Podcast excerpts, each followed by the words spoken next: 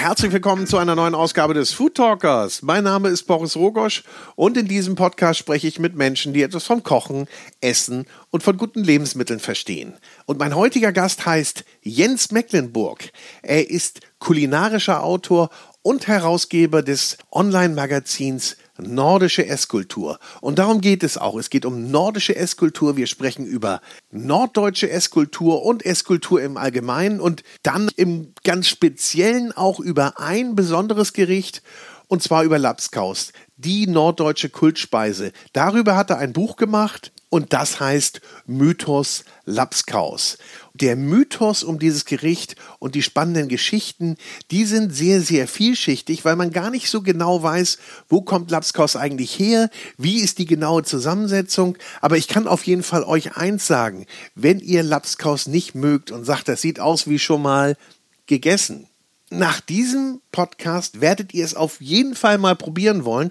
Und es ist auch ganz spannend, weil zahlreiche Köche haben nämlich in dem Buch von Jens Mecklenburg auch ganz tolle Rezepte abgegeben. Zum Beispiel Johannes King, Thomas Sampel oder Sebastian Junge, die dieses tolle Gericht einfach neu interpretieren. Also hört es euch an, Mythos Lapskaus, und ihr werdet danach bestimmt probieren wollen. Ich sag's euch. Aber bevor es losgeht, gibt es jetzt noch ein bisschen Werbung. Diese Food Talker Episode wird nämlich präsentiert von Uso 12. Und Uso 12 ist bekannterweise die Nummer 1 unter den Andi-Spiritosen.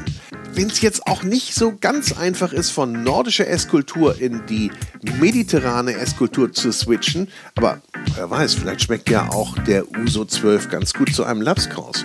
Kann ich mir sogar ganz gut vorstellen. Durchaus mal probierenswert. Aber eines wissen wir auf jeden Fall, am besten schmeckt der Uso 12 als gut gekühlter After-Dinner-Drink. Aber viel wichtiger ist, mit wem man ihn genießt. Und das tut man am besten wie die Griechen auch zusammen mit Freunden, beispielsweise bei einem gemütlichen Dinnerabend mit einem schönen mediterranen Essen, ganz nach dem Motto, für meine Freunde das Beste. Und für die Fans griechischer Gastlichkeit, die es etwas milder mögen, gibt es einen weiteren feinen Tropfen. Und der heißt 12 Gold. 12 Gold ist ein milder Anislikör, den man auch sehr gut nach dem Essen trinkt und der am besten pur oder auf Eis serviert wird. Probiert's mal aus, Uso 12 oder 12 Gold oder beide in netter, entspannter Runde, jetzt während der Feiertage, wo man mal so ein bisschen durchsacken kann. Genießt die Zeit, macht's euch nett. Und jetzt wünsche ich euch ganz viel Spaß mit Jens Mecklenburg und dem Mythos Lapskaus. Präsentiert von der große Restaurant und Hotelguide. Herzlich willkommen, Jens Mecklenburg. Schön, dass ich bei dir sein darf. Ja, sehr gerne, Boris. Kulinarischer Autor für alles, was man essen kann und trinken kann. Ja, Sehr gut. Aber norddeutsche Esskultur, da möchte ich mal einsteigen. Du hast ja jetzt gerade ganz frisch eine, eine neue Publikation, ein neues Buch draußen, da geht es um Lapskaus. Ich weiß gar nicht, ob jeder weiß, was Lapskaus ist, aber das erklären wir später. Vorher frage ich dich, gibt es überhaupt eine norddeutsche Esskultur? Es gibt äh, eine norddeutsche Esskultur. Ob sie nun besonders gut oder besonders schlecht ist oder mittelmäßig, das lasse ich jetzt mal dahingestellt. Aber natürlich gibt es durch die äh, Produkte, die hier wachsen, durch das Klima, durch die Mentalität der Menschen, hat sich hier eine ganz eigenständige äh, Esskultur entwickelt. Ja. Nun hat man aber immer gesagt, der Süden, oder man sagt es jetzt noch, der Süden hat viel mehr Facettenreichtum, was Speisen, was Kulinarik angeht. Und im Norden, ja, der ist dann irgendwann verwaist und irgendwann hat sich hier die Schnitzelkultur breit gemacht. Findet man denn wirklich noch sowas wie Esskultur oder muss man da lange, lange suchen? Das ist eine hochspannende Frage, weil auch der Norden war ja, äh, gliedert sich ja auch in ländliche und städtische Räume. Und äh, in Hamburg zum Beispiel äh, konnte man schon immer, ähm, zumindest unter bürgerlichen Gesichtspunkten, sehr gut essen. In den ländlichen Regionen ging es dann eher um so ein bisschen arme Leute essen und Hausmannskost. Dann gab es viele Jahrzehnte, wo die Esskultur doch ziemlich äh, von Hund gekommen ist. Vor dem Hund. äh, Habe ich auch noch nicht gehört. wo eigentlich die, die Leute das, das Kochen verlernt haben. Selbst in der Gastronomie war das Essen, es kam Fastfood auf und äh, selbst in Landgasthöfen kamen auf einmal die Bratkartoffeln, wurden nicht mehr selbst gemacht, sondern man hatte ihnen eingeredet, man konnte auch ein Convenience-Produkt nehmen. Ähm, aber in den letzten 20 Jahren hat sich sehr viel zum Positiven verändert. Einerseits äh, die Hoch Küche der, der Steiner Gastronomie. Da war das Angebot ja. hier insgesamt im Norden noch nie so hoch oder noch nie so gut, wie, wie es heute ist. Und was ich aber viel spannender finde, ist, dass mittlerweile auch viele gute Köche sich den regionalen Themen annehmen und mit regionalen Produkten und vielleicht auch vom Hintergrund von, von alten historischen Rezepturen, die sie dann ein bisschen zeitgemäß neu aufpeppen, neu zum Leben erwecken, den heutigen äh, Geschmacksanforderungen anpassen. Mhm da ist gerade unheimlich viel Entwicklung im Norden. Und wenn ich mir so deine Publikationen angucke und dein Online-Magazin, dann hast du dir das aber auch ein bisschen zur Aufgabe, oder nicht nur ein bisschen, sondern sehr zur Aufgabe gemacht, diese Schätze auch zu heben, beziehungsweise das auch ja, in die Welt rauszutragen. Diese Tendenzen, die es da jetzt wieder gibt, diese positiven. Da ist deine Beobachtung mit Sicherheit ja. richtig. Das hat damit zu tun, äh, ich, natürlich beobachte ich auch die, die Altersküche und ich beobachte die, die, die Hochküche, wie, wie da die Entwicklung ist. Aber am spannendsten finde ich immer Dinge, die, die eigentlich neu sind. Und äh, ich fand das, als ich bin gebürtiger Hamburger und habe dann auch ein bisschen im Ausland gelebt und als ich zurückkam und beziehungsweise als ich nach Schleswig-Holstein zog, stellte ich fest, dass es eine unheimlich eine Geringschätzung den eigenen guten Produkten gegenüber gab und der eigenen Kochkultur. Und das hat mich gewundert und dann habe ich halt meinen Teil dazu beigetragen in den letzten zwei Jahrzehnten, dass da ein bisschen mehr Schwung äh, in die Bude kommt. Und mhm. ähm, da haben natürlich ganz viele andere auch mitgewirkt und das hat auch mit einer gesellschaftlichen Entwicklung zu tun, dass je stärker die Globalisierung ist, um es mal kurz und knapp zusammenzufassen, je mehr haben die Leute Lust auf wieder überschaubare Strukturen. So, mhm. Globalisierung ist einerseits auch schön und gut und mhm. auf der anderen Seite gibt es viele Nachteile und ist unüberschaubar. Und wenn ich dann wieder so in die kleine Einheit gucke, und auf besondere Gemüsesorten oder auf besondere Nutztierrassen, auf äh, besondere Arten der Zubereitung. Das, äh, das liefert wieder so ein bisschen, bisschen Heimatgefühl und äh, das ist, glaube ich, in unseren Zeiten heute sehr gefragt. Wollte ich gerade sagen, braucht man das so, das Heimatgefühl, oder sehnt man sich da mehr nach als noch vor 30 Jahren? 25 Jahren? Ja, weil es heute nicht mehr so selbstverständlich ist. Äh, man kann das auch anders benennen als jetzt Heimatgefühl, auch unter Nachhaltigkeitsgesichtspunkten mhm. oder Klimawandelgesichtspunkten spielt das natürlich eine Rolle, auch wo äh, unsere Lebensmittel herkommt. Ich fand das schon immer vollkommen unideologisch, vollkommen naheliegend, wenn es meiner Nachbarschaft gute Produkte gibt. Ich komme immer über den Genuss, über die Qualität. Mhm. Wenn es da eine anständige, gute Kartoffel gibt, warum soll ich irgendwie Kartoffeln auf, äh, kaufen, die irgendwie 1000 Kilometer entfernt sind? Oder ja. wenn es bei mir einen guten, in der Nachbarschaft einen guten Apfel gibt. Ich liebe zum Beispiel den Finkenwerder Herbstprinz, den gibt es auch in Schleswig-Holstein, aber in Hamburg sowieso oder im alten Land. Ja.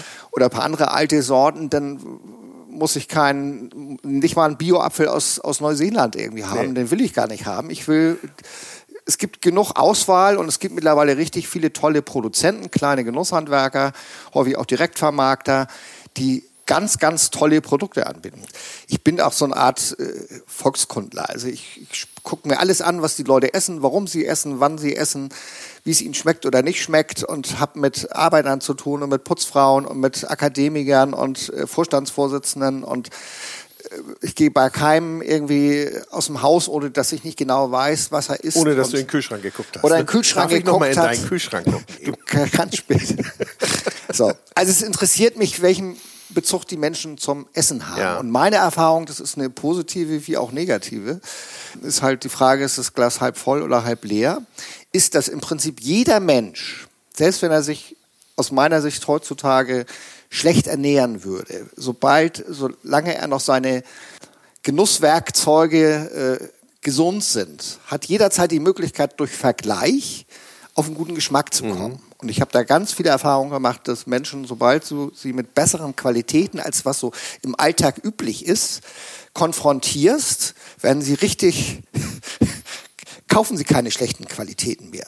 Mhm. So, weil einfach der Vergleich, äh, selbst bei einer Butter, das, das ist ja so frappierend, dass selbst eine einfache Butter, wenn ich eine schöne Sauerrahmbutter von zum Beispiel der Meierei Horst habe, jetzt nur als Beispiel, mhm Ähm, die kostet gut, kostet halt ein paar Cent mehr, ist aber jetzt kein Luxusprodukt, kostet ein paar Cent mehr als eine normale Butter im Supermarkt, hat aber einen, einen viel cremigeren, kräftigeren, richtigen Buttergeschmack. Ja. Und das Problem ist, dass viele Menschen äh, durch die unterschiedlichsten Gründe heutzutage man ihnen von der Industrie, von der Ernährungsindustrie, die grottenschlechte Qualitäten ihnen vorgaukelt, das sei sozusagen das Normale.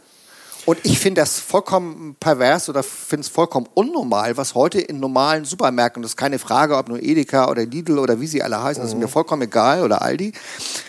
Da sind gar nicht die, die großen Unterschiede. Ähm, aber das Prinzip ist überall gleich. Die Qualitäten, Brot, äh, Butter, was ist äh, Sahne, die einfachsten Dinge, Äpfel, sind in so einer schlechten Qualität, wo selbst einfache Leute aus den 50er, 60er Jahren, die wissen zum Beispiel noch, wie ein, äh, wie ein ähm, Kotelett schmeckt. Mhm. Ne? Und diese unterirdische Qualität, die heute an Schweinefleisch, mal abgesehen von ethischen Gesichtspunkten oder dass die Mitarbeiter in den Großschlachtereien aller Tönnies grottenschlecht behandelt werden, was überhaupt äh, die, die Experten schon lange wussten, auch die Politiker, äh, und lange nichts gemacht haben. Jetzt passiert zum Glück wohl das was. Das ist ja immer so. Es muss ja immer irgendwie eskalieren, bevor alle wach werden. Aber dieses grottenschlechte Schweinefleisch oder Putenfleisch aus Massentierhaltung, was nach nichts schmeckt, warum essen die Leute das? Wenn ich Schwein esse, will ich das nach Schwein aber schmeckt. Ich glaube, da sind wir aber teilweise schon so weit, dass es gar nicht, wenn jetzt plötzlich jemand ein Huhn bekommt, das nach etwas schmeckt, nehmen wir mal eins von Lars Odefey beispielsweise, ja, ja. das auch ein bisschen grauer ist und nicht so schön weiß ja, ist, ja, dann mag man das vielleicht gar nicht mehr, weil es plötzlich nach was schmeckt. Ja? Das kann sein. Und ja. genauso ist, ja. du hast ja gerade von Grundprodukten gesprochen. Das ist ja das eine bei beispielsweise Fertiggerichten. Der Ursprungsgeschmack wird gar nicht mehr wahrgenommen, sondern es werden einfach nur noch ganz betonte Geschmäcker genau. rausgearbeitet. Salz, salzig oder Salz, äh, ja. Zucker. Ich war vor, ich, ab und zu gehe ich mal mit Schulklassen äh, zu, besuche ich Sterneköche. So. Ja. Äh, und, äh, da komme ich mal mit.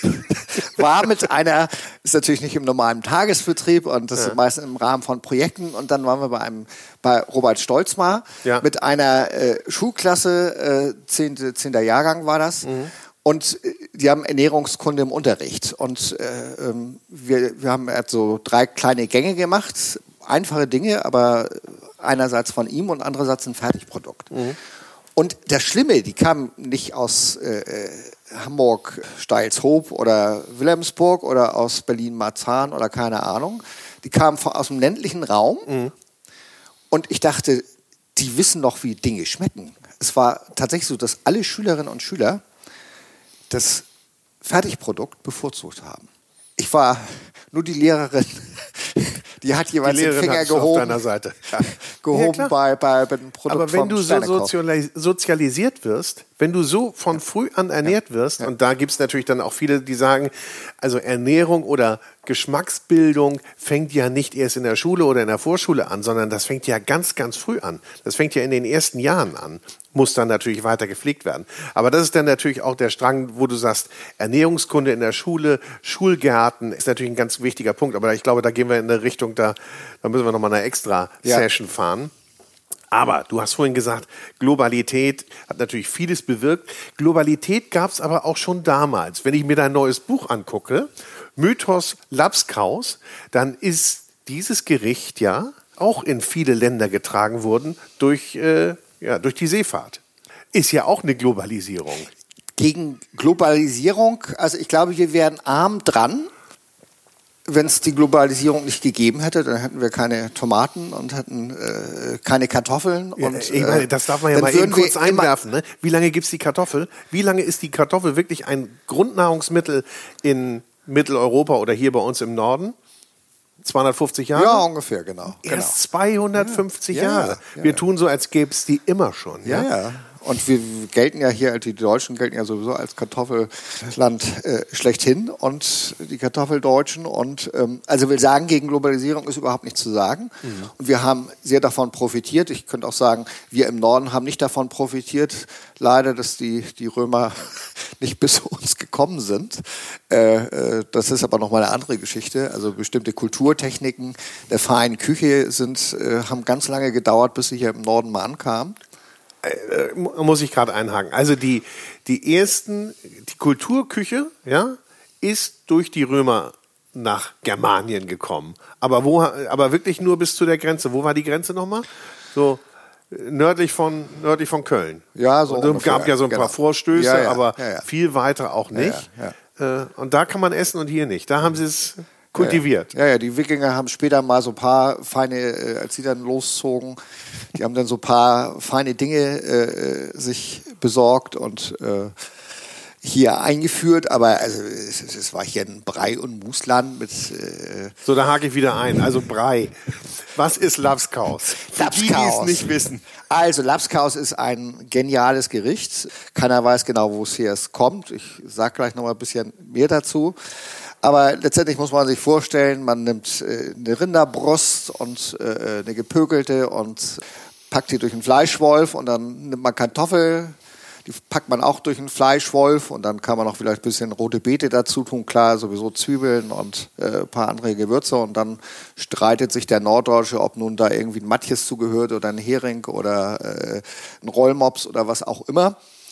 Und das Interessante ist, ist, ist also Lapskaus ist tatsächlich ein, ein Mythos äh, hier im Norden und wird auch mit dem Norden verbunden. Und wir haben für dieses Buch äh, uns tatsächlich mal auf die Spurensuche begeben und mhm. wollten gucken, was steckt eigentlich tatsächlich dahinter. Und es ist schon klar, dass äh, das aus alten Seefahrerzeiten stammt, ja. ähm, wo die Verpflegung ja nicht besonders gut war. Es gab keine Kühlmöglichkeiten und so weiter an Bord. Und da haben dann gepökelte, gesalzene Dinge alles, Rolle was haltbar gespielt. irgendwie war oder genau, haltbar gemacht genau. wurde. Ja. Kartoffeln, als sie ähm, waren, waren länger, bisschen länger haltbar, es war äh, gepökeltes Fleisch haltbar und so weiter. Mhm.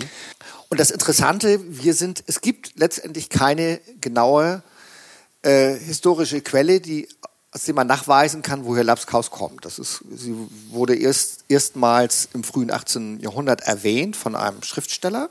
Mhm. Und wenn man die Waliser fragt zum Beispiel, die, oder auch die Liverpooler, das sind die beiden Lapskaus-Hochburgen auf den britischen Inseln, Wales und äh, Liverpool, ja. die verweisen auf die Norweger, wo es auch Lapskaus gibt. Allerdings anders als hier das norddeutsche Lapskaus. Da habe ich gelesen, da gibt es auch einen, so da gibt's einen Sommer- und einen Winterlapskaus. Ja, aber nochmal, die Waliser und Nor äh, die Waliser und Liverpooler sagen, das kommt aus Norwegen. Mhm. So, die Norwegen sagen, das kommt aus dem Niederdeutschen. Aus niederdeutschen Quellen haben wir erfahren, dass die sagen, das kommt aus Norwegen.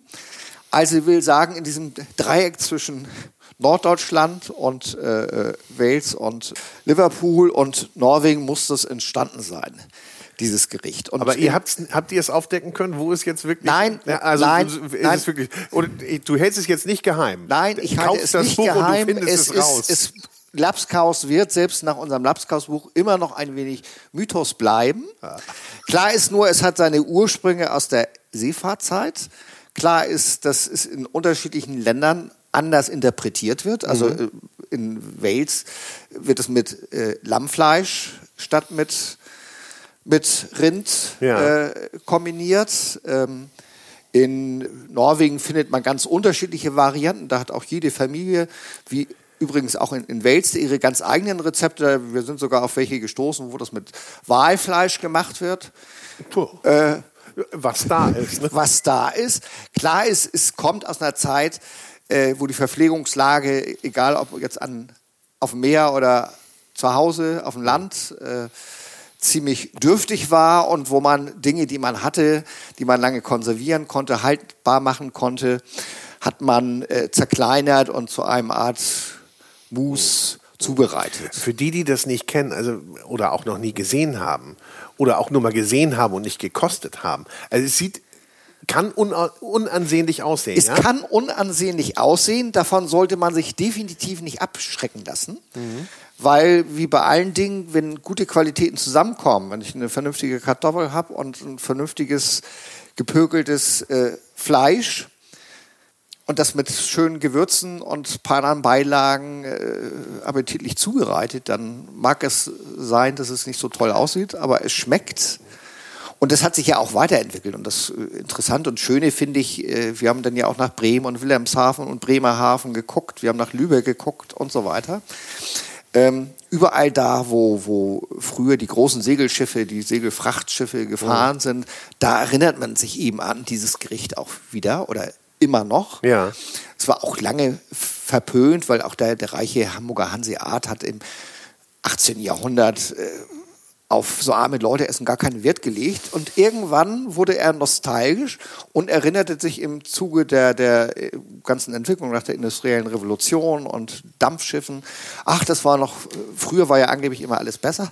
Gute alte Zeit. Gute alte Zeit. Und da gab es auch dieses Gericht und dann hat das auf einmal Einzug gehalten in der Gastronomie und auch in bürgerlichen Kochbüchern und es wurde zu Hause gekocht und das galt als was Besonderes und äh, wir finden auch, äh, in diesem Gericht steckt ganz viel nordische und norddeutsche Geschichte drin. Ne? Also was ja. der Mensch ist, äh, wie er ist, äh, was er da rein tut oder dass er sich auch streitet, ob nun jetzt dann spätere Kombination mit Corned Beef oder nicht. Und wir haben aber auch Rezepte sogar mit Schweinefleisch statt mit mhm. Rinderfleisch gefunden. Sind denn die Produkte alle, jetzt Kartoffel hatten wir eben schon mal gestreift, sind die denn alle ur-norddeutsch oder nordisch, kann man das sagen? Ja, definitiv. Also, also Rindfleisch hat man in äh, Norddeutschland mehr gehabt als Lamm wahrscheinlich ja. und Schwein. Ja, also zumindest in, hier in, in Schleswig-Holstein gab es ja den Ochsenweg. Also hier gab es, es war ein ganz große ganz großes Geschäft äh, über verschiedene Wege. Darüber sind überhaupt auch die Hauptstraßen hier im Norden überhaupt entstanden. Äh, spätere auch Heereswege, weil natürlich darüber dann auch die Soldaten für irgendwelche Kriege da geführt wurden. Aber die Ochsenmast und dann die, dieses, dieses äh, Treiben da bis nach Hamburg und sonst wohin äh, das war ein gutes, war ein gutes Geschäft. Ja, Interessanterweise sind auch an diesen ganzen äh, Wegen, wo die, wo die Ochsen dann nach Hamburg getrieben wurden, entstanden dann auch Gasthöfe, weil die, die, die, die mussten ja Treiber mussten verpflegt werden ja. und so weiter. Also die ganze gastronomische Kulturentwicklung hat äh, zumindest hier in, in Schleswig-Holstein äh, mit Rindern und Ochsen zu tun. Okay. So. Ja, ja. Dann nehmen wir ein anderes Produkt, was als Beilage zumindest eine große Rolle spielt, also der Hering. Jetzt egal, ob als, als Rollmops oder als sauer eingelegten Bismarck-Hering oder den, äh, den, den Hering gleich mit äh, durch den Fleischwolf drehen. Da streiten mhm. sich ja die Geister. Die Hering-Geschichte ist, äh, die ganze Entwicklung auch des Nordens ist, ist eine Geschichte des Herings. Mhm. Da sind Kriege drum geführt worden. Da ist äh, die ganze, der Reichtum der Hansestädte hat mit Heringsfang zu tun. Äh, teilweise die, auch die führenden Rolle der, der Holländer auf der anderen Seite äh, hat mit Heringsfang zu tun. Mhm. Piraten äh, haben davon profitiert. Die haben dann einfach mal, wenn, wenn sie gemerkt haben, da ist so ein Schiff vollgeladen, dann haben sie Heringsfässer. dann haben sie einfach das Schiff gekapert. Was habt ihr? Was habt ihr? Gold oder Heringsfässer? Heringsfässer. Ja. Gut so. Genau. Dann haben sie das Schiff gekapert, sind irgendwo abgedüst mit dem und haben es gleich im nächsten Hafen wieder selber verkauft. Wie, wie lange ist denn so ein Hering, wenn der eingelegt ist, haltbar? Weißt du das? Gute Frage. Mit Sicherheit ein paar, paar Monate, aber mhm äh, genau ja. kann ich es gerade nicht Aber sagen. man kann ihn erstmal so mitnehmen. Und ja, die oder die Nordischen haben natürlich auch viel mit Stockfisch gemacht. Ne? Also diesen getrockneten Kabeljau. Bacalao. Ja, genau. genau. dann heißt er ja nicht bei uns. Haben wir überhaupt auch ein Rezept. Wir haben in dem Buch auch Rezepte drin. Wir haben dann ja äh, uns befreundete Köchinnen und Köche gefragt ja, und haben ja. einerseits traditionelles nachkochen lassen, damit auch jeder mhm. mal so die traditionellen Rezepte kennt. Dann haben dann aber auch, es geht ja bis zum Zwei-Sterne-Koch King, sich mal ausspielen lassen und gesagt, guck mal, was würdest du heutzutage aus Lapskaus machen? Also will sagen, wir haben traditionelle Gerichte drin, auch aus den nordeuropäischen Staaten drin, damit man sie, wenn man dann Lust hat, sie nachkochen kann. Wir haben aber auch so ein bisschen zeitgemäße bürgerliche, gehobene bürgerliche mhm. Küche, mhm. ein bisschen verfeinert. Äh, und so ein paar extravagante äh, Rezepte. Und wir haben sogar ein, ein Rezept drin für ein vegetarisches Lapskaus. Muss man die, dieser Tage auch haben. Muss man definitiv auch haben. Wie, äh, aber was ersetzt denn das Fleisch? Äh, das wir denn? arbeiten da unter anderem mit, mit weißen Bohnen. Und, okay, ja, ja, stimmt. Durch die Rezepte bin ich noch nicht alle durch, aber da sind echt spannende Varianten bei, auch so Dekonstruktion. Das, wie du sagst, wenn du gute Bestandteile hast, und es sind Bestandteile, mit denen wir ja auch gerne arbeiten, dann kriegst du, dann ist das immer was Gutes. Aber wie sieht denn so dein perfektes Lapskaus aus? Bist du der, eher der Traditionalist oder sagst du also immer mal was Neues, immer mal was Neues probieren? Ich habe keine persönliche Vorliebe. Es kommt auf die Tageszeit an, auf den Wochentag, auf äh, sonstige Sachen. Äh, ich bin tatsächlich ein extrem neugieriger Mensch mhm. und kann auch Freude daran haben an ganz traditionellen Lapskaus, wenn er richtig gut gemacht ist. So als Alltagsküche und freue mich aber auch über Experimente, die dann auch mal misslingen können, sozusagen es vollkommen neu zu interpretieren und das vielleicht auch ein bisschen zu weit zu treiben. Wir wollten, uns war nur wichtig aufzuzeigen, dass äh, dieses Gericht immer noch Potenzial hat. Man muss ja unterscheiden, es gibt auch Gerichte, die eine Tradition haben, die dann irgendwie aber spätere Generationen gar keine, wo sie keine Lust mehr mhm. drauf haben. So. Und ich muss gestehen, ich werde jetzt keine Namen nennen, aber bei einigen Gerichten bin ich auch äh, aus der traditionellen Küche bin ich überhaupt gar nicht, äh, finde ich gar nicht schade, dass sie äh, sozusagen. Doch, das wollen wir jetzt genau das wollen wir jetzt hören. Mehlbüdel zum Beispiel. Mehlbüdel? Mehlbüdel, Dittmarscher Mehlbüdel. Das ja, kann das meinetwegen. Mehlklops. Äh, ja, das kann meinetwegen irgendwie äh, auf dem Haufen der Geschichte irgendwie landen. Aber es gibt Gerichte und die tatsächlich ein Potenzial haben. Potenzial, dass sich auch heutige Generation und spätere, unsere Kindeskinder und Kindeskinder und so weiter daran erfreuen können. Und da gehört unserer Ansicht nach Lapskaus definitiv dazu. Einfach schon durch die Zutaten, weil die haben immer eine Rolle gespielt und werden weiterhin eine Rolle spielen. Also äh, Fisch und äh, Fleisch und Kartoffeln und äh, bestimmte Gemüsegeschichten und rote Beete ist sowieso, ich bin ein großer rote Beete-Fan. Das ist äh, wo, göttliche Knolle. Wo hat die denn ihren Ursprung? Die rote Beete, das ist eine gute Frage, ist, taucht erst ein bisschen später auf. Also ich bin relativ sicher, dass eine rote Beete im 18. Jahrhundert äh, eher selten hier in Nord Norddeutschland gegessen wurden, aber es gab sie schon über die Klös mhm. Klöstergärten. Viele dieser Gemüsesachen sind ja letztendlich über den Mittelmeerraum eingewandert. Ja. Aber soweit ich weiß, gab es die, die, die, die rote Beete äh, schon, also mindestens seit dem 16., 17. Jahrhundert mhm. hier.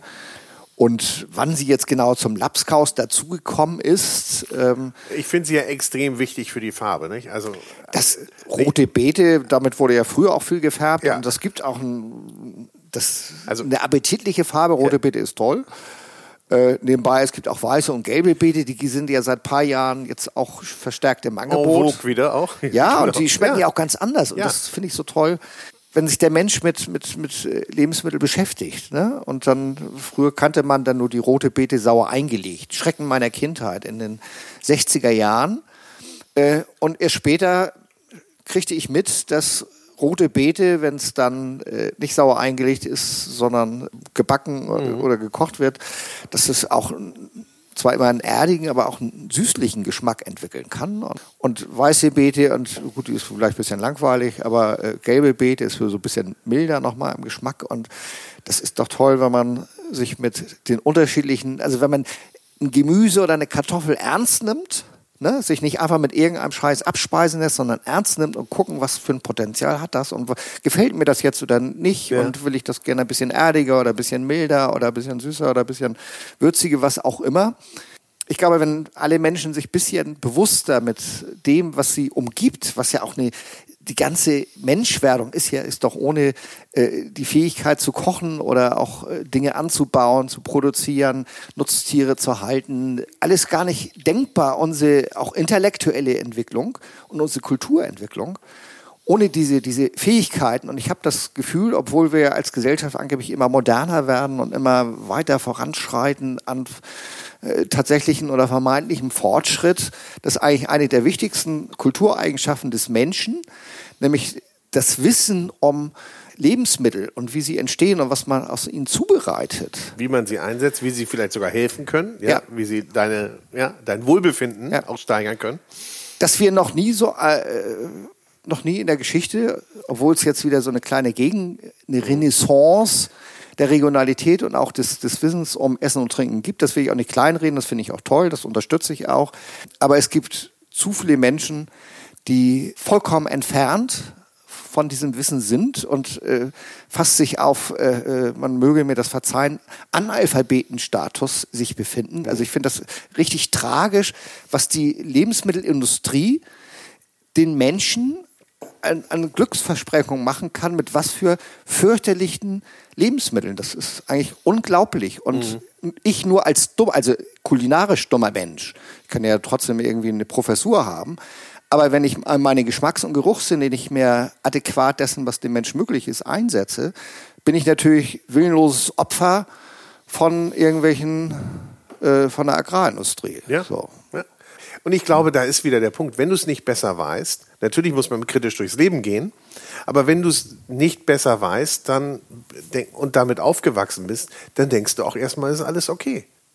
Also deshalb ist Aufklärung und wie wir ja vorhin auch sagten, immer probieren, probieren ganz wichtig und natürlich auch eine ganz andere Auseinandersetzung damit. Und wenn es eigentlich der Ursprung war dessen, was wir getan haben, um überleben zu können, um uns fortpflanzen zu können, Ernährung äh, Nahrung zu finden und diese zuzubereiten, das ist echt in den Hintergrund geraten, komplett in den Hintergrund geraten.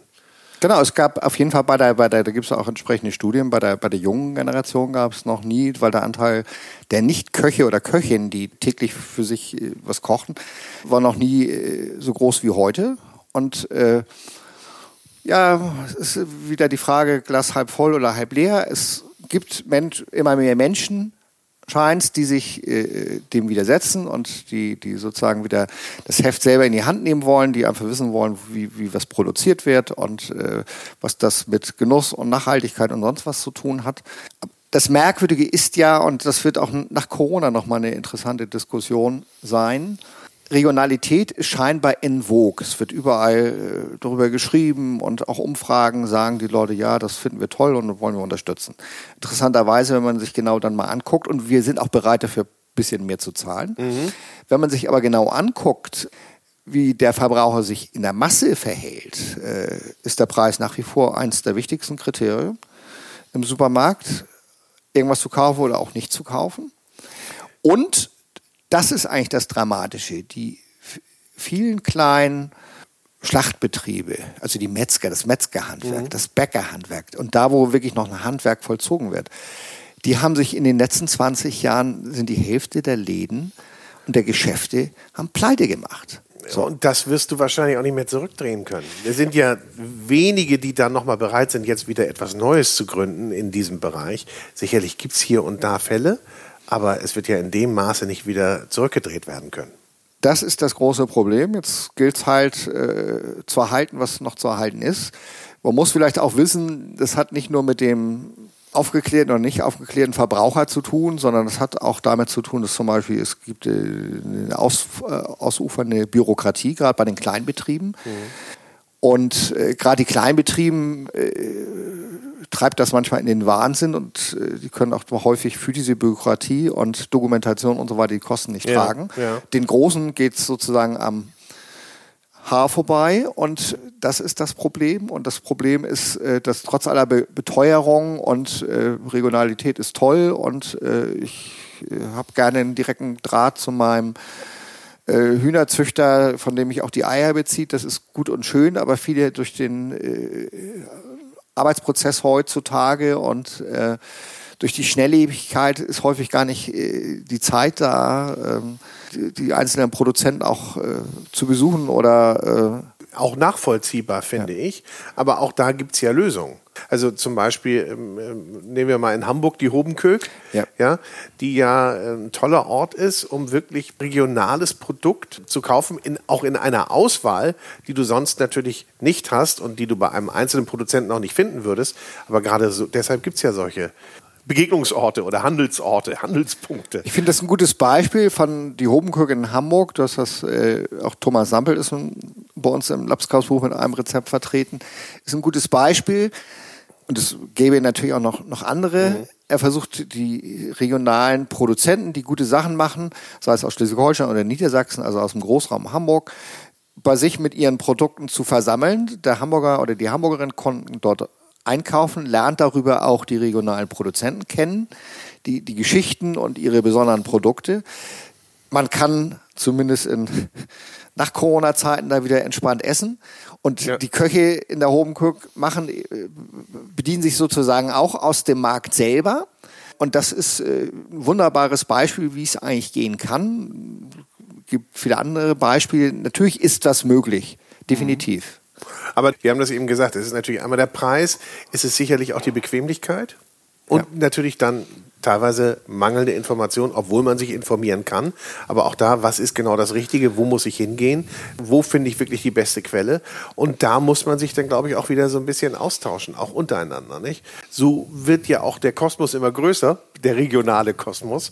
Genauso wie wir uns über Lapskos unterhalten. Also, oder wie man sich über ein Gericht unterhält.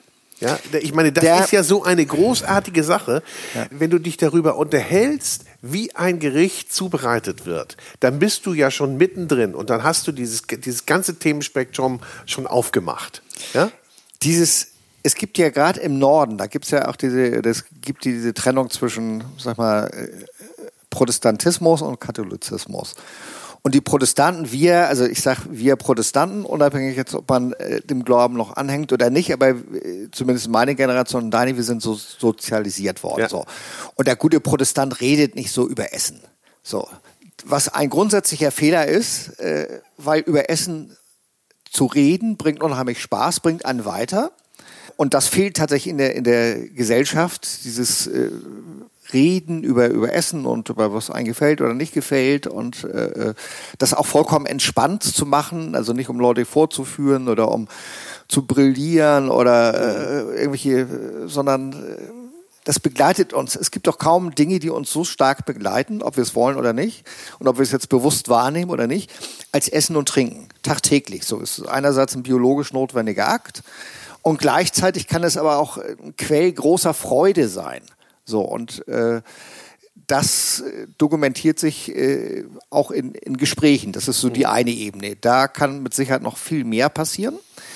Und das zweite ist, die Frage, ich sprach es mit den äh, Metzgerbetrieben an mhm. oder auch mhm. Landgasthöfen, die immer mehr schließen müssen oder den guten äh, ja.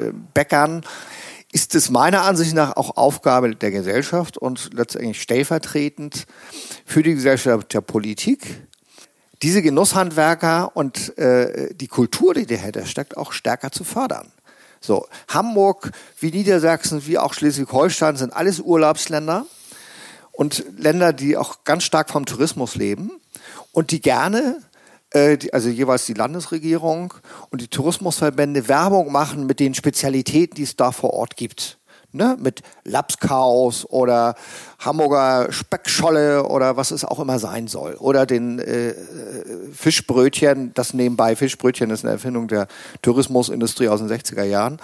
Äh, also, ja? ja, ja, es ist nichts. War ja aber auch so, ist ja so schlecht nicht. Nein, also. nichts gegen leckeres Fischbrötchen. So. Was ich nur sagen will, es wird gerne Werbung gemacht mit den Genusshandwerkern, mit den tollen Produkten, mit den Köchen, die das dann adäquat zubereiten aber es wird kaum in die investiert. So. Und bestimmte Gerichte werden von das Thema Mehlbüdel. Mhm. Ne? Mehlbüdel wird aussterben, wird fast nur noch in der Gastronomie angeboten, also in, in Dithmarschen und so ein bisschen in Schleswig-Holstein noch. Ich glaube, in Hamburg spielt es eher keine Rolle.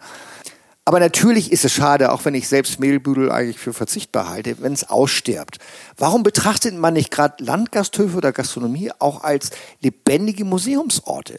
Wir mhm. leisten uns doch auch Museen. Dann soll es doch mal der, der Staat oder die Regierung oder Tourismusverbände Gastronomen, die besondere historische Gerichte anbieten, wie andere Museen äh, alte Vasen oder alte Ölschinken oder was auch immer zeigen oder alte mhm. Möbel. Was ja auch toll ist, um zu zeigen, wie Menschen früher gelebt haben und dazu gehört, wie, was haben die Leute früher gegessen, dann sollen die doch mal so ein Landgastro wie ein Museum betrachten und die entsprechend fördern und ja, das hat doch was. Gastronomie als Museum. Warum nicht? Naja, natürlich. Also es gibt da sicherlich ganz, ganz viele Wege. Aber ich glaube auch, man kann nicht auf der einen Seite damit werben und da aber nichts für tun. Und am Ende wird an der Promenade doch nur Fritten und Currywurst gefuttert. Ja? Also das ist, Gut, das will derjenige vielleicht so, aber man muss sich auch immer fragen, wenn das Angebot da nicht ist und wenn es nicht interessant und modern verpackt wird, dann wird daraus auch nichts. Ja. Dann, dann funktioniert das nicht. Aber wenn wir jetzt mal sagen, wir reden ja immer die ganze Zeit über den Norden, weil das ja jetzt heute darf, mal unser... Da, darf ich noch eine Anekdote ein, Bitte, ein, einfügen? Die fällt mir gerade ein. Ja. Äh, ich finde, es muss auch immer um Redlichkeit gehen. Und ich hatte, es fiel mir gerade, ich hatte gerade ein Bild dazu im Kopf, äh, hatte vor, vor ein paar Jahren einen Dreh mit, äh, mit, mit dem NDR und das war als Regionalität noch nicht so in Vogue war und dann war immer das Format, wir besuchen einen Produzenten, mhm. der Besonderheiten macht und dann kommt ein Koch mit und der nimmt das dann Produkt mit und wir fahren in seine Küche und der bereitet es zu. So. Heute schon Standard für solche Kochformate. Format, ja. ja. Aber vor einigen Jahren noch nicht. So und äh, wir haben da einen Binnenfischer besucht, der ganz tolle Hechte und Barsche und wir kannte damals noch Barsche, ne? Also kann man ganz tolle Gerichte draus machen. Maränen, mhm. toller mhm. traditioneller Fisch hier aus dem Norden. Und wir haben gerade fertig gedreht und äh, der hatte das mit dem Boot rausgeholt und dann kam auf einmal so ein Tiefkühllaster an und an seinem Teich hatte er nämlich auch so, so eine Art Imbiss und da war so ein kleiner Ort für Touristen, die da gerne Radler, die da so Tagesausflüge hinmachen. Und dann sah ich tatsächlich, ich kannte den Großhändler auch, dass er sich der Tiefkühlfisch anliefern ließ und sagte ich, Namen nenne ich jetzt nicht. Sag mal, wie kommst du dazu, äh, jetzt hier den Tiefkühl. Mhm. Da sagte das so für meine Fischbrötchen. Ne? Ja. Glaubst du nicht, dass ich den Touristen da irgendwie meinen guten Fisch da, der, den kriegen hier die ganzen Steinerköche in der Umgebung. Da kriegt ja. doch viel mehr Geld für. Ne? Und wahrscheinlich geht sowieso das Backfisch, Seelachsbrötchen am besten. Ja, einmal schön paniert, genau. frittiert raus. Ja. Ja, und der kommt halt nicht aus dem See oder aus ja. dem Fluss. Noch, äh, noch perverser war meine Tour in, in Mecklenburg-Vorpommern äh, wo ich dann mal so verschiedene Restaurants an der Küste besucht habe, so mit mhm. äh, auf Straßen- oder Strandgastronomie und mhm. klar taten sie dann so auf, auf Fisch und frisch gefangen aus der Ostsee und zu drei Viertel gab es da Fisch, äh, sowas wie Pegasius und so weiter, irgendwie aus Übersee. Also mhm. die hatten so gut wie keinen regionalen Fisch da. Es war ist das schwer äh, aus der Ostsee? Ist, zu kriegen, oder? Es ist mittlerweile, also vor ein paar Jahren war es noch okay und es ist auch heute immer noch möglich. Aber das ist tatsächlich ein ganz äh, spannendes, wie leider auch trauriges Thema, wo auch zu wenig diskutiert wird. Die Ostsee ist nach äh, diversen wissenschaftlichen Studien, das hängt mit ganz vielen Dingen zusammen, ein bisschen Überfischung, aber nicht nur, auch mit äh, Umweltveränderungen und so weiter, den, den äh, Brot- und Heringsfischen der, der Ostseefischer, Hering und Dorsch. Die haben immer weniger Larven. Das Futter durch äh, Erwärmung äh, der Ostsee ist ja ein relativ klein, ist ja im Prinzip gar kein Meer, ist ja so ein klein bisschen Brackwasser, Binnen, Binnensee. Und es gibt immer weniger Fisch in der Ostsee. Mhm. So. Gleichzeitig macht aber die Tourismuswerbung und auch das Land Schleswig-Holstein haben vor zwei Jahren eine Kampagne aufgelegt, wir fischen Schleswig-Holstein super, ne? Da, so als Marketing, ne? Und wir sind ja, wir sind ja alle Fischköpfe und kennt mhm. man ja. Und in Wirklichkeit geht es der Ostsee grottenschlecht. Es geht den Fischern grottenschlecht, weil die sind natürlich um ihre Existenz bangen. Und anstatt so eine vollkommen bescheuerte Werbekampagne zu machen äh, und den Touristen zu suggerieren, die, jeder Fisch hier kommt in ihrem Fischbrötchen aus der Ostsee. Sollte man lieber Manpower und Geld zusammennehmen und überlegen, wie eine Überlebensstrategie. Ne? Also was können wir, machen wir mit unseren Fischern? Und wie gehen wir damit um, dass vielleicht die Ostsee in, in ein paar Jahren es kaum vernünftige Fischfänge mehr gibt? Und das sind äh, bedrohliche Szenarien, aber es hat keinen Sinn, so zu tun, als ob es sie nicht gibt. Ich glaube, das ist genau der Punkt immer. Das eine ist die schöne Welt, die du malen willst, ja, und die auch jeder sehen möchte. Auf der anderen Seite ist es die echte Realität. Das muss man irgendwie zusammenbringen. Wäre ja auch schön, wenn wir hier den Fisch aus der Ostsee essen Es gibt würden. nichts Schöneres. Das ist ja, es braucht nicht viel. Es braucht nicht viel. Und ein frischer Fisch anständig zubereitet, das ist doch göttlich, das ist doch wie, wie Paradies, das ist doch, da brauche ich doch gar nicht. Bisschen, bisschen Weißbrot dazu oder was auch immer, äh, schön Wein und und da sind wir uns auch alle einig, nicht? Also es, es braucht ein paar wenige gute Produkte, ja. die alleine für sich oder in Kombination wirken, aber nicht alle so zusammengeschmissen, bis auf natürlich Lapskaus, da darf man. Definitiv. Ja? Da definitiv. darf man, aber ansonsten zusammengeschmissen, damit es irgendwie schmeckt. Genau, genau. Sondern Wobei noch eine Lanze für Lapstrauß äh, ja, brechen. Mehr. Es ist ja Kartoffeln und Rindfleisch, und nehmen wir mal die, die Hauptbestandteile äh, von, von, der, von der Rinderbrust. Das ist ja kein, es wird zwar durch einen Wolf gedreht, äh, mit, mhm. bei Püree macht es ja auch klein. Und die, die Welt der Pürees ist ja auch wunderbar. Also ich könnte sofort ein Buch schreiben, irgendwie die 500 besten Püreegerichte äh, Das jeden Tag. mal- das sollst du mal machen. Jeden Tag, wenn ich, ich liebe Pürees und Ja. in allen Varianten und ich mache jeden Tag ein anderes Püree. Wenn ich Püree koche. Äh, äh, so. Und bei Lapskaus, also im Prinzip die Grundvarianten sind eigentlich einfache, aber tolle Produkte. Eine, vom guten Rind artgerecht gehaltene Rinderbrust, eine gute norddeutsche Kartoffel, paar andere Dinge dazu. Also das ist doch im, im Prinzip äh, äh, was Ja. Simples, aber das ist ja immer wieder der Kern, wenn die Zutaten stimmen, dann kann da ein göttliches Gericht draus entstehen. Und dann noch ein paar schöne Beilagen, nicht? Also für mich gehört ja das Spiegelei dazu. Kannst auch ein pochiertes nehmen, aber ein Spiegelei ist mal einfacher. Für mich gehört ein Matjes dazu. Rote Beete extra. Salzgurke auch extra. Ja, Dann kannst du natürlich rumspielen. Du kannst auch ein Wachtelei nehmen. Musst kein Hühnerei nehmen, nicht? Vielleicht geht's auch mit Kaviar. es geht auch, auch das habe ich schon tatsächlich, also ist jetzt nicht im, im Buch drin. Oder ein Beef Tartar dazu. Ein Ja, feines Beef Tartar natürlich. Also das, diese Spiegelei definitiv auch. Ja. Also Wachtelei schmeckt auch super. Ich liebe auch Wachteleier, aber so ein klassisches äh, vom, vom glücklichen Huhn-Ei, das gibt eine schöne Kombination und wenn das Eigelb so ein bisschen über diesen, diesen Mousse läuft, das ist, ist ein ganz eigenes haptisches Empfinden und äh, man ist auch wieder so ein bisschen in die in früheren Zeiten verrückt. Und das ist ja der, im Gegensatz zu anderen Gerichten, auch wenn wir nicht nachweisen konnten, wer genau welcher Smoothie jetzt dieses Gericht entwickelt hat. Aber es ist klar, es kommt einfach aus der Zeit der Seefahrt und es hat sich im Norden etabliert. Und da, wo Küstenstädte, äh, viele Küstenstädte im Norden haben das zu, zu ihrer Spezialität entwickelt und das hat seine Berechtigung. Und es wäre toll, wenn dieses Gericht sich auch weiterentwickeln würde und auch jüngere Generationen äh, äh, Freude daran haben. Können wir auch jedem nur empfehlen, ne, das mal zu probieren und ma, sich mal ranzutrauen, auch wenn er das vielleicht mal oder sie das mal in der Vergangenheit gesehen hat und gesagt hat, da gehe ich nicht ran. Einfach mal probieren und auf jeden Fall auch einen Blick in dieses Buch hier werfen. Ja? Mythos Lapskaus. Auch wenn man sagt, ich mache keinen Lapskaus. Man kommt auch ganz schnell weg vom Lapskaus. Man erfährt ganz tolle Sachen. Warum der Bismarck Bismarck-Hering heißt, möglicherweise wird dort aufgeklärt. Mehr sage ich nicht. Und viele andere, ja, tolle Informationen finde ich da drin. Aber wäre so Lapskaus das Gericht der fünf, wenn du jetzt mal mir fünf norddeutsche Gerichte nennen müsstest, Ja. Die du am liebsten magst und die uns auch am meisten auszeichnen und prägen. Lapskaus wäre dabei mit Sicherheit. Definitiv. Was wäre noch dabei? Ähm, Oder kommt erstmal lange nichts? Äh, Ja, es kommt, äh, ist vielleicht eine bisschen andere äh, Kategorie. Nee, auch nicht.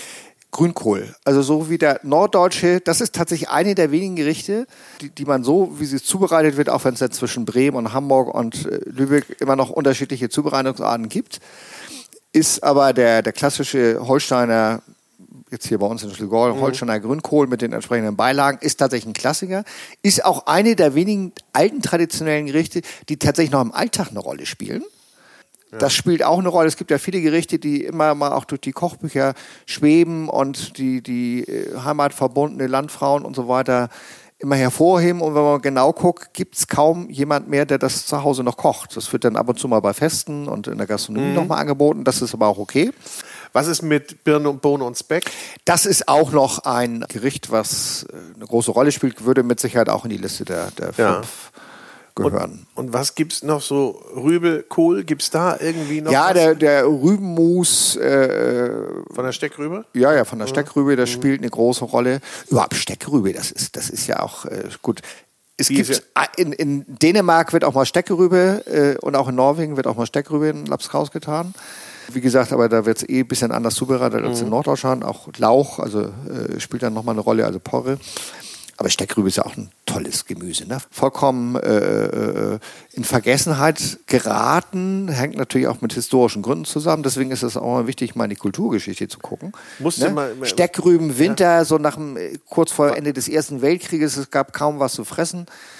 König hatte irgendwie, äh, wollte nur sein, der Kaiser wollte nur seinen Krieg führen und äh, die Bürokratie da, die angeblich tollen Preußen, die alles so im Griff hatten, dann nichts im Griff. Die Leute haben hier gehungert und ähm, ja. was überhaupt dann später überhaupt auch zur Abdankung oder zu, zur Revolution führte, das muss sich unbedingt auch nochmal loswerden. Wir haben ja auch ein bisschen die Seefahrergeschichte ja. gestreift und äh, überhaupt uns mal angeguckt, Verpflegung an Bord. Und immer, das an Bord wie aber auch an Land, immer wenn die Bevölkerung nicht genug zu essen hatte, hungern musste, führte es häufig zu Aufständen, zu Revolutionen und so weiter und so fort, zu Meutereien auf, auf Schiffen. Mhm. So. Und äh, um kurz Steckrübe und Deutscher Kaiser und äh, ja. Äh, Ersten Weltkrieg. Ne? Wir der, machen hier mal einen kleinen Bogen. Der, der Matrosenaufstand, der dann ja von Wilhelmshaven nach Kiel sich zog und ja. äh, hier in Kiel nochmal ordentlich Fahrt aufnahm, dann kamen die Werftarbeiter dazu. Und dann hat es ja letztendlich in den Folgen, musste dann der Kaiser abdanken und Deutschland wurde Republik. Das hatte ganz viel mit der Hungersituation zu tun. Auch in Kiel war, war Hunger und die Generalität hatte nichts im Griff. Die haben sich immer noch, wenn die Matrosen gehungert haben, äh, hatte die Generalität da auf, auf Schiffen und die Kapitäne haben sich da immer noch französische Drei-Gänge-Menüs servieren lassen. Und, das und die Matrosen, und die Matrosen haben gehungert will sagen, wenn die Leute nicht anständig versorgt werden, kann man durch die ganze Geschichte gehen, gibt es Unmut und dieser Unmut endet dann irgendwann in Aufständen und Revolutionen. Und also ich kann nur appellieren, auch an die äh, Regierung, sorgt dafür, dass eure Bevölkerung ja. anständig und gut versorgt wird. Aber jetzt musst du noch mal sagen, jetzt musst du noch mal sagen, wir waren bei der Rübe, bei der, nee, Rübe. Steckrübe. Steckrübe. Ja. So, das waren erst vier. Wir brauchen noch eine Nummer fünf. Nummer fünf, traditionelle norddeutsche Gerichte. Was ist denn mit der Aalsuppe? Ist Aalsuppe jetzt wirklich Aalsuppe oder ist, heißt die Aalsuppe, weil Ahns drin war, alles drin war? Ja, ich würde für das Weitere plädieren. Ja? Ich äh, muss gestehen, ich habe es, müsste ich auch nochmal recherchieren. Aber, äh. Büsumer Krabben, ist das sowas? Ja, ist das ja ist, auch re relativ regional. Ne? Ja, aber das ist jetzt keine, also nee, frisch, frisch gepulte Krabben und gerade ja. wenn sie nicht zum Schälen nach Marokko geschickt mhm. werden, sondern vor Ort gemacht werden, ist es aber eine, eine, köstliche, eine Köstlichkeit. Aber das ist, ist jetzt keine, kein, äh, sozusagen kein, kein, ist ja kein fertiges Gericht, nee, sondern es sind aber die Garnelen. Ja. Ach, es gibt. Rote Grütze? Definitiv rote Grütze. Also dass ich das hier vorlegen muss. Also ich meine, steht, sie steht ja. sogar im Buch. Es ist das einzige Dessert, weil sie so selbstverständlich ja. ist. Weil es ist halt, genau. Du hast äh, vielen Dank für äh, den Teppich, den du mir ausrollst. Äh, Rote Grütze ist tatsächlich das einzige Dessertrezept. Äh, mein Verleger sagte, was soll denn jetzt rote Grütze dran?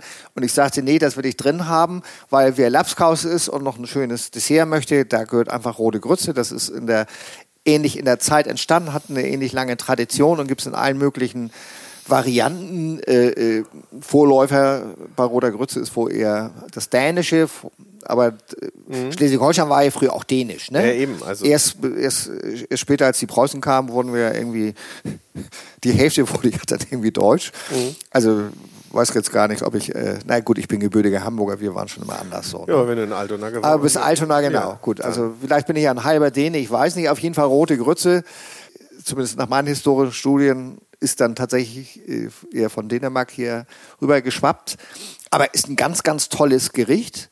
Und ich weiß das noch, ich hatte, wir sprachen ja auch viel über Prägung. Ne? Und äh, gut, meine Mutter und auch das mein Vater haben gut gekocht und waren so in den äh, 70er Jahren dann die ersten, die dann auch mal so ein bisschen mit, mit Garnelen und durch Auslandsreisen dann mit anderen Geschichten und äh, Kapitän gab es auch irgendwie in der Familie. Dann Mhm. Konnte ich in den Sommerferien da mal ein bisschen rüber skippern und äh, den Atlantik lang und in irgendwelchen Ach, ja. äh, man ja kennen. Ne? bretonischen Städten oder wo auch immer oder in Bilbao, äh, wo auch immer anlandete, äh, mal bestimmte Dinge zu probieren. Ja, ja, und als ich dann zurückkam, war ich vollkommen verdorben. So. Aber um auf meine Großmutter Clara zu kommen, eine wunderbare, einfache, aber kulinarisch hochgebildete Frau, war vor der Heirat eine Köksch. Eine Köksch. Äh, hatte Köksch, hat für äh, Großkopf, Für Herrschaften- für Herrschaften. für Herrschaften gekocht, genau. Und die konnte göttlich kochen. Ja. Und wenn ich dann als kleiner da irgendwie, also nicht, nicht, ich war schon immer schlank, aber Rollmops. als kleiner Rollmops, ne? Und Oma hat so lecker gekocht, da habe ich mir ja immer den Magen vorgeschlagen, so Ja. in den 60er, ne? Und dann kam sie ja noch mit der roten Grütze an, ne? Und sagte, und eigentlich ich sagte, gar nichts mehr, ne? Ich bin doch so satt. Und dann sagte sie, oh, das rutscht doch von allein, ne? Das ist ein Rotstoff. entweder gab's gab's rote Grütze und im Sommer sowieso, das reichte vollkommen, so ein Teller rote Grütze mit, mit Milch oben drauf, das reichte. Alternativ gab es noch Hamburger Zitronencreme. Hamburger Ist Zitronencreme. sensationell, mache ich heute immer noch. Wird viel zu selten angeboten. Also letztendlich ist es so ein bisschen so nach Art der, der bayerischen Creme. Und die, für die, die Hörer, die es vielleicht nicht wissen, die bayerische Creme kommt eigentlich gar nicht aus Bayern, sie kommt aus Frankreich. ist eine Art, ein Dessert zu machen. Aber gut, ist egal. Die Hamburger Zitronencreme ist, je zitroniger sie ist, je besser ist sie. Wie kamen wir jetzt auf? Gut, rote Grütze gehört Von dazu. Oma Clara. Ne, Oma Clara hat mich so geprägt. Ich fand das auch viel spannender bei ihr in der Küche. Wie gesagt, eine einfache Frau. Wenn die in der Küche war in den 60er Jahren und da auf ihrem Kohleherd da noch gekocht hat, das fand ich, das war wie in so einem Ch- Chemielabor. Ne? Fand das viel, viel spannender als auf dem Spielplatz, was die denn da gekocht hat. Und dann hat sie da und dann hat sie auch die Ist Sachen. auch der viel spannendere Ne? Spielplatz, die Küche, so, und oder? wie die Leute reagiert haben. Nur eine äh, einzige äh, familiäre Anekdote dazu. Der Großvater war liebevoll zu uns Kindern, aber ähm, kriegsversehrter kam mit einem Bein weniger aus Russland, Feldzug zurück und konnte auch ein ziemliches Arschloch sein. So, ne? Mit Sicherheit schwer traumatisiert, wie, wie die meisten Menschen, die irgendwie den Zweiten Weltkrieg mitgemacht haben, konnte ein ziemliches Arschloch sein. Aber sobald Oma Clara für ihn kochte und er aß, Schmolzer dahin. schmolz er dahin, wurde dieser harte Mann weich wie, wie, wie, wie, ach, wie ein Babypopo, hätte ich fast gesagt. Und das habe ich als kleines Kind, vielleicht mit drei, vier, fünf beobachtet. Und ich konnte mir das noch nicht erklären, aber ich wusste, es muss einen Zusammenhang geben zwischen dem, was Oma Clara macht, also dem, was sie in der Küche macht und dann serviert und was Hans, ihr, ihr Hänschen, da dann aß, dann wurde aus diesem harten, verbitterten Mann ein, ein weiches kleines Schäfchen. Und das habe ich mir, das hat mich so geprägt und so beeindruckt. Damals gab es ja noch diesen Spruch, äh, Liebe geht durch den Magen. Gibt's schon noch. Und ich finde den bis heute absolut äh, stimmig. Und da hast du gesagt, und da hast du schon gesagt, ich werde mal kulinarischer Autor. Zumindest ich habe mich mein Leben lang, genau, war klar, ich beschäftige mich ein Leben lang mit äh, Essen und Trinken. Was ich dich jetzt aber noch mal fragen wollte, wenn man so ein Buch macht, wie geht man daran? Ich bin Herausgeber dieses äh, Magazins, Online-Magazin Nordische Esskultur und wir wollten das erweitern um auch was Haptisches, also sprich eine Buchreihe. So, wir arbeiten ja schon an der, am nächsten Buch, da geht es dann um äh, Geschichte von Schnaps und Bier hier im, Norden und da stellen wir auch die besten Auch ganz Brenner wichtig. und Ist ja Brauer. wichtig, ne? Das ist hochspannend, die Kulturgeschichte, aber das führt jetzt zu weit. Und dann war klar, wir wollen was machen, was mit dem Norden zu tun hat, was aber tatsächlich, den sportlichen Ehrgeiz habe ich dann auch, was es so noch nicht gibt. Und ich mag, mag gerne Themen, die, ja, irgendwie jeder denkt, ach, da, das gibt's doch schon oder das, was kann man dann überhaupt zum äh, Lapskaus machen und so. Und, ähm, aber ich habe genauer geguckt und schnell festgestellt, so wirklich äh, historische Forschung und seriöse Dinge gibt's da nicht zu. Nun machen wir kein Wissenschaftsband, sondern es soll den Leuten Spaß bringen und sie sollen auch kochen können und sie sollen ein bisschen was über die Geschichte erfahren. Aber es war ein vollkommen offener Ausgang. Also ich hatte schon die Struktur im Kopf. Dafür bin ich äh, zu sehr täglich mit solchen Dingen beschäftigt. Auch wenn sich natürlich bei der Arbeit dann das eine oder andere noch ändern kann. Aber was tatsächlich in diesem Fall offen war, das Ergebnis. Ne? Also meine Kollegin Gabriele Hefs, die ja auch sehr spezialisiert ist, Keltologin und Übersetzerin und Ja. Sprachforscherin und alles, was denn die britischen Inseln betrifft und Skandinavien, wie sie dann recherchiert hat. Und wir haben ja so bis, bis nach Island geguckt und noch einen kleinen Abstecher ins Baltikum und überall wurde geguckt und das Ergebnis war tatsächlich offen. So, wir wussten nicht, worauf wir stoßen, aber das ist ja das Spannende. loszuziehen als Forscher und eine Expedition. Und das muss man sich ja irgendwann eingestehen. Wir haben hier, kein, wir haben hier keine Lösung. Wir sagen Lösung offen. Ja, genau, genau, genau. Das, Aber mehr dürfen wir jetzt, glaube ich, nicht verraten. Nein, nein, Obwohl, vielleicht gibt es doch, naja, ich weiß nicht, vielleicht gibt es doch eine Lösung. Aber vielleicht löst du damit nochmal was Besonderes aus, dass nochmal einer kommt. Ich habe doch was Historisches gefunden. Man weiß es nicht. So, aber wenn man darüber redet und wenn man sogar über ein einzelnes Gericht so lange redet und sagt, nee, ich mach's so, aber oder ich mag's lieber so oder das ist ja, das kann ja so gar nicht sein, dann ist man ja schon mittendrin. Ja. ja? Dann ist man, dann ist man mittendrin im Dialog und plötzlich wird ein, sag mal, vielleicht simples Essen zu was ganz anderem. Und deshalb finde ich den Titel Mythos Lapskaus echt super gewählt. Jens Mecklenburg, vielen Dank. Das war doch ein super Gespräch, fand ich. So, also für mich hast du auch ein bisschen Spaß gehabt? Ich habe großen Spaß gehabt. Also mir hat's. Aber jetzt so ein, so ein Lapskaus, nicht so, ein, so mit einem kleinen Tatar und einem Spiegel. Wo geht man denn Lapskaus essen? Am besten ohne jetzt irgendjemand also zu präferieren? Hier in Kiel nicht, ja. in Hamburg? Ich finde tatsächlich, dass das beste das ist das Fischereihafenrestaurant. Ja, das Fischereihafenrestaurant. No, dann gehen wir doch mal dahin. Ne? Das macht ja auch nichts. Herr Kowalke, wir kommen. tschüss. Tschüss. Ja, tschüss. Tschüss.